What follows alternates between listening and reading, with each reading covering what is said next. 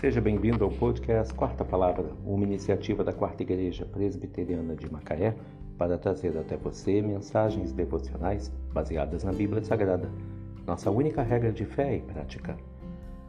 Nesta terça-feira, 26 de julho de 2022, veiculamos a quarta temporada, o episódio 264, quando abordamos o tema Caminhos Enganosos Mensagem devocional de autoria do Reverendo Hernandes Dias Lopes, extraída do devocionário Gotas de Sabedoria para a Alma, baseada em Provérbios 16, verso 25. Há caminhos que parecem direito ao homem, mas ao final são caminhos de morte. Nem sempre as coisas são o que apresentam ser. Há muita ilusão ótica, há muitas miragens, Muitos brilhos falsos, muita propaganda enganosa. As aparências enganam. Nem sempre nossa percepção é confiável. Há caminho que parece direito aos homens.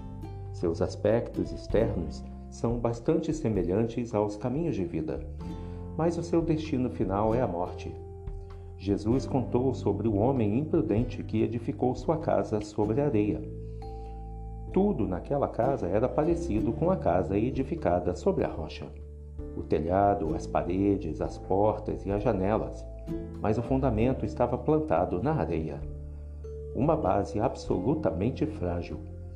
Quando caiu a chuva sobre o telhado, o vento soprou contra a parede e os rios bateram no alicerce. Essa casa ruiu, e foi grande a sua ruína.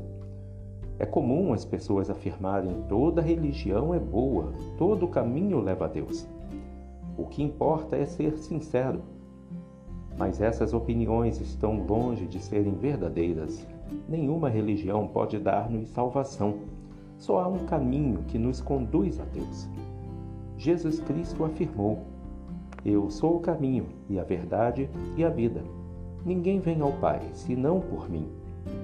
Isto está expresso em João 14, versículo 6. Só existe um caminho seguro para o céu: é Jesus. Só há uma porta de entrada no céu: é Jesus. Fora dele não há salvação. Os outros caminhos podem parecer direitos ao homem, mas são caminhos de morte. Há caminho que parece direito ao homem, mas afinal são caminhos de morte. Provérbios 16, verso 25. Caminhos enganosos. Que Deus te abençoe.